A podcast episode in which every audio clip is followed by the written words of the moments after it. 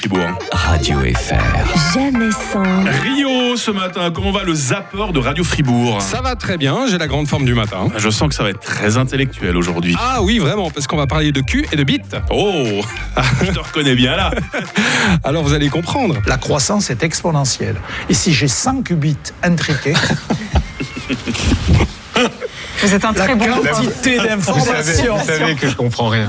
La Vous savez que on comprend Mais rien. attendez la fin de la phrase. Oui. Le problème, c'est que les bits quantiques que nous avons, je dis pas qubits parce que ça vous fait marrer.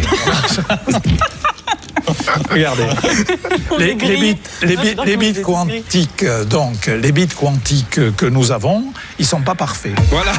Donc en gros, c'est chez euh, Yann Barthès, sur TMC Ah. Quotidien, qu'on a un, un grand spécialiste du qubit, donc des bits quantiques, qui n'est autre que Alain Aspect, qui est donc le chercheur français qui a gagné le prix Nobel de physique grâce à cette trouvaille. Apparemment sur le plateau, ils sont comme nous, ils n'ont pas compris grand-chose. hein. Ils n'ont rien compris du tout. Et peut-être qu'il y a un autre journaliste euh, sur RMC Story qui peut peut-être nous éclairer. Ah, et concrètement, ça veut dire qu'Alain Aspect a prouvé que l'on pouvait mélanger deux particules, puis les séparer et s'apercevoir que quelle que soit la distance entre elles, elles restaient corrélées. Si on modifie l'une, on modifie l'autre. C'est un phénomène très intrigant, difficile à expliquer, mais qui ouvre un peu la porte à la téléportation. Ah. C'est pour ça qu'Albert Einstein avait émis l'hypothèse de l'intrication, mais l'avait qualifiée de théorie effrayante, et il avait finalement conclu qu'il n'y croyait pas. Ah, voilà. Pourtant la téléportation, on s'est téléporté depuis nos lits respectifs jusque dans la radio, ça marche Bah, la preuve, tous les matins.